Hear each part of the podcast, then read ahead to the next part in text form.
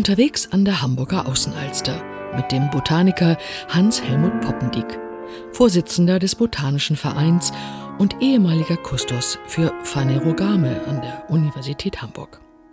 Hans-Helmut Poppendick ist immer auf der Suche nach seltenen Pflanzen, die er dann auch in der Datenbank Seltene Pflanzen Hamburgs verzeichnet. Heute spürt er wenig bekannten Verbindungen zwischen Alsterufer und Planten und Blumen nach. Herr Poppendick, was sehen wir hier? Die weibliche Pestwurz. Die weibliche Pestwurz ist was Seltenes. Wir haben ja viel Pestwurz bei uns in Schleswig-Holstein und Hamburg, aber es ist fast immer das Männchen. Und das Weibchen gibt es in Hamburg an vielleicht vier, fünf, sechs Stellen.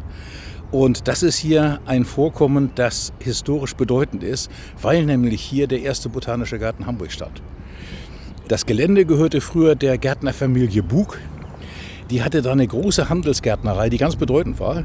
Und diese Gärtnerei wurde 1810 von dem Hamburger Botaniker Johannes Flügge gekauft, der hier einen botanischen Garten einrichten wollte. Und zwar privat als Aktiengesellschaft. Er hat auch eine Menge Geld gekriegt. Er hatte auch einen schönen botanischen Garten hier aufgebaut. Er hat sogar einen Teil des Pflanzenbestandes von Bug übernehmen können. Aber dann kam die Franzosenzeit und die ganzen Darcys vor den Befestigungsanlagen mussten geräumt werden. Und da ist auch der botanische Garten draufgegangen. Die Pestwurz ist ein Korbblütler, der gegen viele Leiden eingesetzt wurde. In der Antike gegen bösartige Geschwüre, im Mittelalter gegen die Pest und später als schmerzstillende Arznei. Diese weibliche Pestwurz ist insofern interessant, weil die schon im Garten des alten Bug kultiviert wurde. Und weil der Sohn des alten Bug, Johann Nikolaus der Jüngere, diese Pflanze als erstes Mal für Hamburg beschrieben hat. Das heißt, es kommen so viele Umstände zusammen, dass es ziemlich wahrscheinlich ist, dass diese Pflanze hier im alten Botanischen Garten um 1810 gestanden hat und die Verwüstung durch die Franzosen überlebt hat. Naja, die Pestwurzel, es gibt eben Männchen und Weibchen. Und der alte Linné hat das Männchen und das Weibchen noch als verschiedene Arten geführt. Und erst später hat man gemerkt, dass die zur gleichen Art gehören, dass sie sich nur in der Geschlechterverteilung unterscheiden. Diese weibliche Pflanze, die bildet Früchte und Samen. Und das liegt daran, dass sie nicht ganz rein weiblich ist, sondern dass sie immer ein, zwei männliche Blüten in ihrem Blütenstand hat. Das reicht, um ein bisschen Pollen zu produzieren und dann können sie Samen bilden. Fast 200 Jahre alt ist diese unverwüstliche Pestwurz an der Außenalster. Welche Rolle spielten ihre Verwandten im alten botanischen Garten? Heute ein Teil von Planten und Blumen, dem großen Wallringpark. Man kann auf dem Gelände des alten botanischen Gartens immer noch Sachen finden, wo man merkt, da ist ein didaktischer Sinn drin gewesen. Das haben die Leute früher hier angepflanzt für ihren Unterricht. Und so gab es im alten botanischen Garten an zwei Stellen Pestwurz, nämlich am Eingang beim Stephansplatz so ein Weibchen wie hier und am anderen Ende bei der Jungbiostraße ein Männchen. Leider ist, als sie die Bastion im Eingangsbereich renoviert haben, musste die weibliche Pestwurz dran glauben. Und ich habe immer den Plan, hier von dieser Pflanze ein oder zwei Stücke auszugraben und sie dann im alten botanischen Garten wieder hinzubringen, um, weißt du, das ist ja auch eine Pflanze, die dokumentiert die Kontinuität zwischen diesen beiden Gärten. Und eigentlich müsste man sie unbedingt jetzt zum Jubiläumsjahr äh, ich hoffe, das wird jemand, der da, mit dem ich das zusammen mal organisieren kann.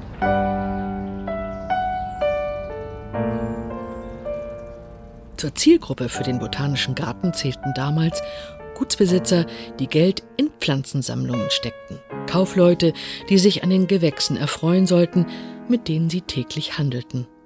Tropische Nutz- und Handelspflanzen. Aber auch das sogenannte allgemeine Publikum sollte Bildung im Zeichen der Botanik erhalten. Und von Beginn an wurden auch Pflanzen für den Schulunterricht bereitgestellt. Zunächst für das Johanneum und später dann für nahezu alle Hamburger Schulen um 1900. Hans-Helmut Poppendick hat das bis in die 70er Jahre miterlebt und als Kustos dann 1977 umgestellt auf ein Abholprogramm für getopfte Pflanzen, die die Lehrerinnen und Lehrer im Katalog ankreuzen und im Botanischen Garten abholen konnten. Bis heute wirkt diese rund 200 Jahre alte Tradition fort, Pflanzen für Allgemeinbildung und Schulunterricht zu präsentieren ob nun der Sonnentau auf der Klassenzimmerfensterbank oder die Narzissen und Primeln für die Bestimmungsübungen an der Uni. Interessant am alten botanischen Garten sind auch die Stinzenpflanzen. Stinzenpflanze, das sind altmodische Zierpflanzen, die früher bei Herrenhäusern Gütern, auf Friedhöfen, auf Stadtwällen und so weiter angepflanzt wurden und die dann mehr oder weniger vergessen worden sind, vernachlässigt worden sind und sich haben halten können über die Jahrhunderte. Und äh, da interessiere ich mich so ein bisschen, habe ich auch drüber publiziert. Und das ist ein spannendes Thema. Der Begriff kommt aus dem Friesischen äh, und äh, heißt Steinhaus. Das, die, in Friesland das ist ja reines Marschgebiet.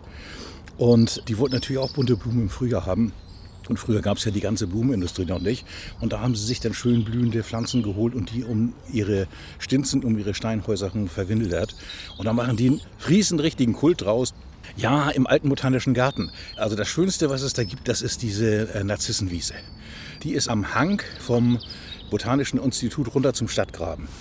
Und das ist eine Narzissenverwilderung. Narzissenverwilderungen sind gar nicht mal so häufig. Und schon aus den Führern in den 50er Jahren war die Narzissenwiese voll entwickelt. Sie muss von 1945 irgendwann errichtet worden sein. Und ich weiß, ich war früher im Unterricht tätig da und war für die Materialbeschaffung der Zeit lang verantwortlich.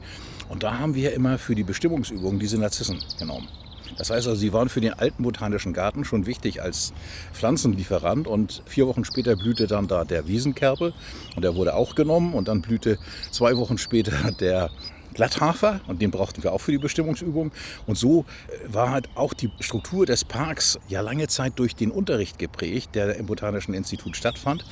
Und das hat sich zum Teil noch erhalten. Wildtulpen gibt es auch da, Lärchensporne, den Wunderlauch, viele interessante Sachen. Viele Spuren alter Traditionen sind im alten botanischen Garten und Planten und Blumen zu entdecken. Welche Pflanzen sind die ältesten? Planten und Blumen ist ja äh, eine Struktur, die relativ jung ist. Da waren ja früher die Friedhöfe und dann war der Zoo da. Und dann hat man 1935 diese Niederdeutsche Gartenschau gemacht und das Gelände ist immer wieder umgemodelt worden. Und im alten Botanischen Garten haben sie eine längere historische Kontinuität. Und deswegen kann man da ein bisschen mehr sagen, was wirklich alt ist. Also das älteste Baum gilt die Platane, die der Gartengründer Lehmann da mit eigener Hand gepflanzt hat. Schöner, toller Baum.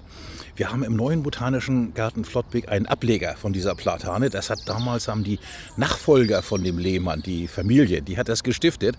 Aber in Flottbek sind wir auf so festem Lehm und die kommt nicht so gut voran wie die im alten Botanischen Garten. Die hat da bessere Bedingungen, ist natürlich auch gepflanzt worden zu Zeiten, als so die Stadteinflüsse und so weiter alle noch nicht da waren. Diese Platane wurde am 6. November 1821 zur Gründung des Botanischen Gartens gepflanzt. Vom Gartenleiter Johann Georg Christian Lehmann höchstpersönlich. Umtriebiger Botaniker, Professor für Naturlehre am Akademischen Gymnasium, erster Bibliothekar der Stadtbibliothek, tja, und aus seiner Amtszeit gibt es weitere sehr lebendige Zeitzeugen. Und die zweite Gruppe, das sind die Sumpfzypressen, die muss es auch schon so um 1830, 40 gegeben haben. Da hat der Lehmann sie pflanzen lassen und das ist auch eine sehr schöne Gruppe. Also die sind dann vielleicht so 180 Jahre alt, während die äh, Plantane dann eben 200 Jahre alt ist. Wo stehen die Sumpfzypressen? Sozusagen vis-à-vis von der Plantane, ein kleines Stückchen gegenüber. Weitere Botinnen alter Gartenkulturen sind in den Schaugewächshäusern zu entdecken. Mit gefiederten Blättern voller abenteuerlicher Geschichten. Und im Gewächshaus haben wir natürlich auch noch welche. Und zwar sind das die Palmfarne. Die Palmfarne kommen aus Südafrika. Da gab es einen Pflanzensammler Eklon. Der ist in den 1830er Jahren in Südafrika unterwegs gewesen und der hat dann viele Pflanzen mitgebracht. Und Lehmann, der Gartendirektor, hat ihm einen Raum zur Verfügung gestellt im Botanischen Garten, wo er seine Sammlung bearbeiten konnte. Und der Eklon hatte auch diese Palmfahne mitgebracht und die hat der Botanische Garten weiter kultiviert und dann verkauft. Das war die Zeit, als der Botanische Garten sich noch mit Pflanzenverkauf finanzieren musste. Und da haben sie enorme Summen für gekriegt. Also ich weiß nicht, mehrere hundert Mark Kurant haben sie dafür gekriegt. Das war damals ziemlich viel. Da konnte man der Familie ein paar Jahre von ernähren. Und verkauft hat er sie vor allem an den preußischen König Friedrich Wilhelm III. Und er hat auch deswegen die Pflanze nach ihm benannt. Das eine war Encephalatus friderici guilhelmii, die haben wir leider nicht mehr. Aber das war ein vorsichtiger Mann, der hat gesagt, sicher ist sicher, die andere Pflanze benenne ich nach seinem Kultusminister. und das war Altenstein und deswegen haben wir da eine Encephalatus altensteinii, die es immer noch gibt. Und die haben dann tatsächlich für die Fauninsel die Pflanzen gekauft und äh, sind extra dann nach Hamburg gefahren und haben das mit der Kutsche nach Berlin gebracht und so. Und davon hat sich der Garten dann damals finanziert.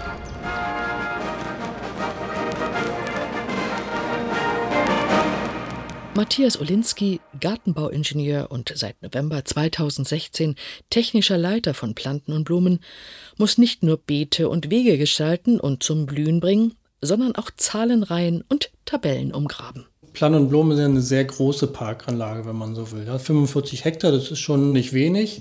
Und davon ist ja der Großteil auch sehr intensiv gestaltet. Das heißt, wir betreiben auch sehr viel Aufwand, um den Park zu pflegen, zu erhalten und auch weiterzuentwickeln, wo es möglich ist. Der Baumbestand ist natürlich sehr wichtig, ist ein sehr schöner alter Baumbestand, gerade in manchen Bereichen mit dem alten botanischen Garten. Wir haben also circa 2000 Bäume im Park. Es kommt natürlich auch immer vor, dass mal einer im Jahr gefällt werden muss oder auch bei Stürmen selber umfallen. Das gibt es auch, aber wir pflanzen auch Bäume nach. Also die Bäume bedürfen schon der Pflege. Je älter sie sind, umso mehr Pflege bedürfen sie. Und wir haben den Rosengarten mit sehr vielen Rosen. Circa 3500 Rosen stehen dort in ungefähr 200 verschiedenen Sorten. Das ist also auch schon recht beachtlich. Es ist kein Rosarium, aber eben doch ein sehr bedeutender und sehr schöner Rosengarten. Mit Sorten wie Rosarium Uetersen, Jasmina, The Fairy, Augusta Luise, Aloha, Westerland, Sommerwind. Wir pflanzen natürlich auch jedes Jahr im Frühjahr die Frühjahrsblüher, die Stiefmütterchen, Hornfeilchen, Bellis und so weiter. Das sind ungefähr mal 30.000 Stück pro Jahr. Ist auch nicht gerade wenig. Und im Sommer, zum Sommerhalbjahr kommen dann halt noch die Sommerblumen dazu, beziehungsweise die Frühjahrsblumen raus, die Sommerblumen rein. Das sind dann etwas weniger, sind dann 25.000 Stück circa, weil die ja auch in der Regel dann größer werden und sich mehr ausbreiten. Da brauchen wir dann nicht ganz so viel. Aber es ist trotzdem noch immer eine Menge, was dort gepflanzt wird.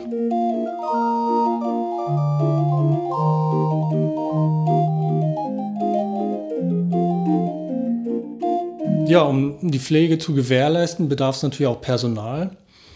Wir haben derzeit 19 Gärtner und Angestellte, also nicht nur Gärtner, wir haben auch Handwerker, die natürlich auch die Technik in Ordnung halten und zum Laufen bringen, wie die ganzen Wasserspiele zum Beispiel, die Wasserlichtorgel, aber auch die Technik, die sonst noch im Park vorhanden ist oder die Bänke, die Sitzmöbel und so weiter. Das muss ja auch alles instand gehalten werden, Spielgeräte nicht zu vergessen.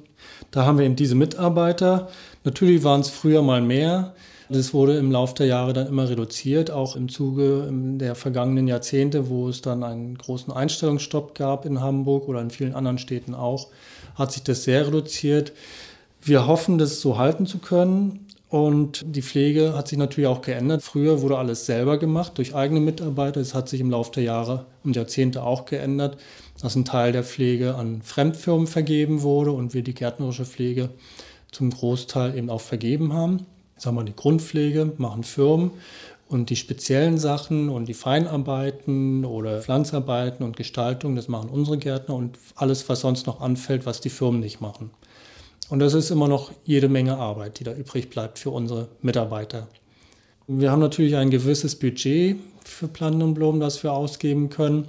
Das ist schon nicht schlecht, aber mehr ist immer gut, könnte man immer mehr gebrauchen, aber mit dem, was so da ist, kommen wir so einigermaßen über die Runden. Da müssen wir dann immer noch gucken, dass wir speziell Geld für die eine oder andere Maßnahme dann neu einwerben von der Stadt, dass wir da noch besondere Sachen machen können oder wenn Großreparaturen anfallen oder Sanierungen, wie jetzt in den vergangenen Jahren einmal die Eisbahn und auch die Wasserlichtorgel saniert wurde. Also typisch finde ich für Planen und Blumen die Vielfalt. Ja? Also einmal die Vielfalt der Gehölze, auch aufgrund der Historie im alten botanischen Garten haben wir natürlich eine ganze Vielfalt von exotischen oder seltenen Gehölzen, auch der Papiermaulbeerbaum. Fasern unter der Rinde des Papiermaulbeerbaums wurden in China, Korea und Japan zur Herstellung von Papier genutzt. Der Maulbeerbaum. Seine Blätter dienten den Raupen der Seidenspinner als einzige Speise. Der Taschentuchbaum ist auch so was ganz Besonderes, der auch sehr auffällig blüht. Da läuft man direkt am Weg lang vorbei. Wenn man da also langläuft und der blüht, dann fällt er einem auf alle Fälle auf.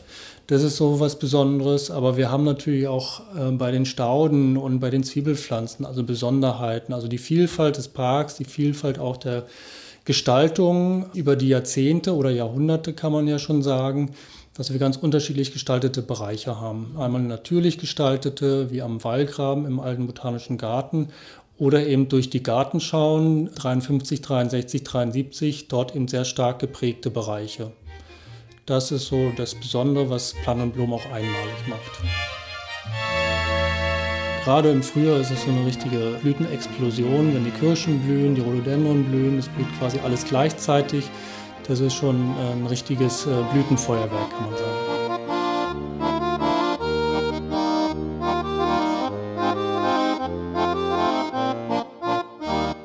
Welche Pflanzen sind außergewöhnlich und wenig bekannt? Ja, also bei den Außergewöhnlichen, da fällt mir spontan eine Pflanze ein, die die meisten Besucher wahrscheinlich selten oder gar nicht zu Gesicht bekommen oder denen die gar nicht auffällt. Das ist eine sogenannte Vollschmarotzerpflanze, also eine Pflanze, die vollständig auf Kosten anderer lebt und in dem Fall auf Kosten des Efeus. Das ist die sogenannte Efeu-Sommerwurz oder mit lateinischem Namen Orobanche hederae. Ja, also die Pflanze, die schmarotzert oder ernährt sich von dem Efeu und äh, hat also keine Blätter, braucht ja kein Chlorophyll für die Photosynthese. Die zapft also den, die Wurzeln vom Efeu an und ernährt sich dann von dem Wasser und den Nährstoffen, die der Efeu ihr bietet. Das heißt, man sieht von der Pflanze eigentlich nur im Frühjahr, also jetzt April, Mai, äh, die Blütenstände, die sich dann so 10, 15 Zentimeter über die Erde aus dem Boden schieben. Ist eine ganz spannende Geschichte. Sieht jetzt nicht besonders schön aus, die Blüte. Eher so nackig, so ausgeblichen wirkt sie und äh, wie gesagt, ist auch nur so 10, 15 Zentimeter hoch. So äh, Fleischfarben, gelblich blass, so wie irgendwo aus dem Keller angetrieben. So sieht sie eigentlich aus, kann man sagen. Deswegen, also ist jetzt nicht besonders ansehnlich, aber eine Besonderheit. Und da gibt es auch nur eine Stelle im Park, wo die jetzt äh, aktuell noch vorhanden ist. Also deswegen ist es auch äh, sehr schützenswert, den Bereich so zu erhalten. Und äh, falls da mal irgendwelche Bauarbeiten oder Umgestaltungen stattfinden sollten, müssen wir doch da auch dran denken, um die zu erhalten. Das ist im Bereich vom alten botanischen Garten, im Bereich von den Schaugewächshäusern. Ein Starstück ist eine ehemalige Königin von Planten und Blumen. Die Victoria Regia, Queen Victoria's Water Lily, Königin Victorias Seerose. Ja, also die Victoria Regi hat eine interessante, aber in den letzten Jahren eine etwas unglückliche Geschichte. Sie hat in Hamburg 1851 das erste Mal geblüht, ich glaube zeitgleich mit Hannover. Man hat ein extra Haus dafür gebaut und die Leute haben Schlange gestanden, um sich das anzugucken. Und die Victoria hat immer ihr eigenes Haus gehabt. Victoria Haus ist was ganz Besonderes, denn das ist ein Haus, in dem die Ökologie im Jahreswechsel sich ändert. Im Sommer wird es für tropische Urwaldpflanzen verwendet. Da muss das Wasser für die Victoria 30 Grad heiß sein, wird geheizt und die Sonne wärmt das natürlich auch auf. Da zeigt man tropische Pflanzen. Und im Herbst wird es ausgeräumt. Von den Victorias nimmt man Samen die überwintern in einem Gewächshaus und dann bringt man die Kübelpflanzen rein. Und dann braucht man das nur frostfrei zu halten im Winter. Das heißt, man hat immer nur gerade so viel an zusätzlicher Heizung, wie nötig ist. Also eigentlich ein sehr energiesparendes Haus. Das war sehr schön und sehr berühmt und es gibt noch alte Botaniker, die ich kenne, die mir davon vorgeschwärmt haben. Aber als man die neuen Schaugewächshäuser gebaut hat, wollte man natürlich auch die Victoria zeigen.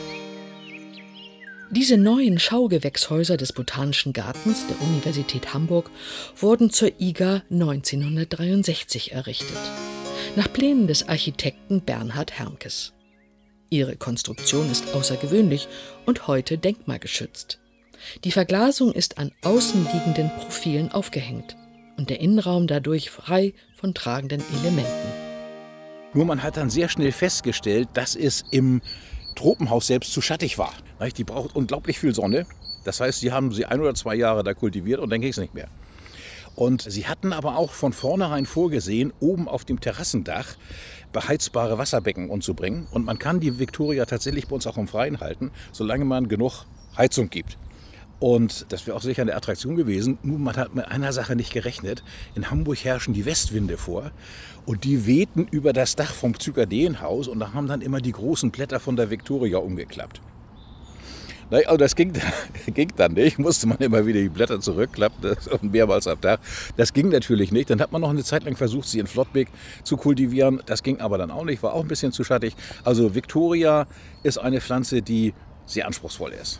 Die braucht Wärme und da muss man sich ganz auf die Kultur dieser Pflanze konzentrieren. Deswegen ja auch die eigenen Häuser. Also klassischerweise wird sich immer fotografiert mit dem jüngsten Kind des Garteninspektors auf den Blättern. Das zeigt man auch die Tragfähigkeit. Und es ist ja auch eine berühmte Pflanze, weil diese Trägerkonstruktion für die Blätter mit den Rippen und so weiter, die soll ja den britischen Gärtner Joseph Paxton für seine Gewächshauskonstruktur inspiriert haben.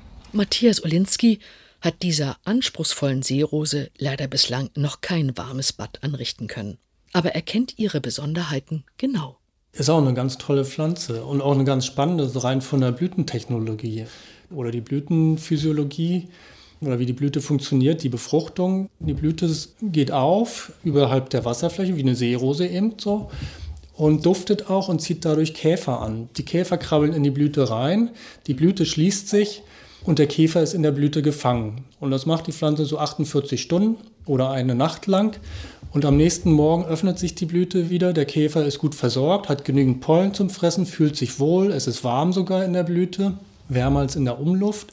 Und am nächsten Morgen entlässt die Blüte den Käfer wieder, der ist vollgefressen und voll bestückt mit Pollen und fliegt zur nächsten Blüte und bestäubt dadurch die Blüten dann. Und dann schließt sich die Blüte wieder, sinkt unter das Wasser ab, ist bestäubt und äh, kann dort dann den Samen ausbilden. Und das finde ich auch eine ganz spannende Geschichte, dass die Pflanze so bewusst ihre Bestäuber festhält, damit es auch ja funktioniert.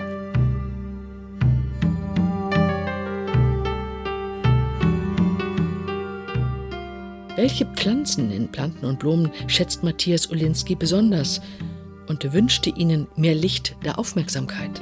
Mein Steckenpferd sind so die Stauden und da gibt es auch ganz unterschiedliche. Ich mag Schattenstauden sehr gerne, also gar nicht unbedingt wegen der Blüte, sondern wegen der Blattstruktur, Blattfarbe, Blattform, die halt in schattige Bereiche eben auch Leben und Licht reinbringen können. Und da gibt es zum Beispiel auch das Japan-Waldgras. Das ist eins meiner Lieblingsgräser und auch einer meiner Lieblingspflanzen. Das mag ich ganz besonders. Da gibt es eine natürliche, die grüne Form und dann gibt es auch viele Formen, die so gelb gestreift sind. Ich bin sonst nicht so für gelblaubige Pflanzen, aber in dem Ausnahmefall, da schwärme ich dafür, weil es wirklich im, gerade im schattigen Bereich so ein Lichtbringer ist, sehr einfach zu kultivieren, wenn es einmal etabliert ist. Es dauert ein bisschen, bis es so in die Gänge kommt, aber dann ist es quasi unkaputtbar. Das ist so meine Lieblingspflanze, würde ich sagen, mein Favorit. Die steht auch in den japanischen Gärten. Wir haben Teilbereiche im Bereich der Bullerberge, Spielplatz der Bullerberge. Dort gibt sie allerdings nicht als Fläche, sondern nur als kleine Horste, Pflanzenhorste. Aber eine sehr schöne Pflanze, die Blüte sehr unscheinbar, eben wie ein Gras in Laubhöhe, aber kann sehr flächendeckend eingesetzt werden. Also da kommt kein Unkraut durch, ist von daher auch sehr pflegeleicht. Ja, eine kleine Wunderpflanze für mich so. Also ich mag die wirklich sehr gerne.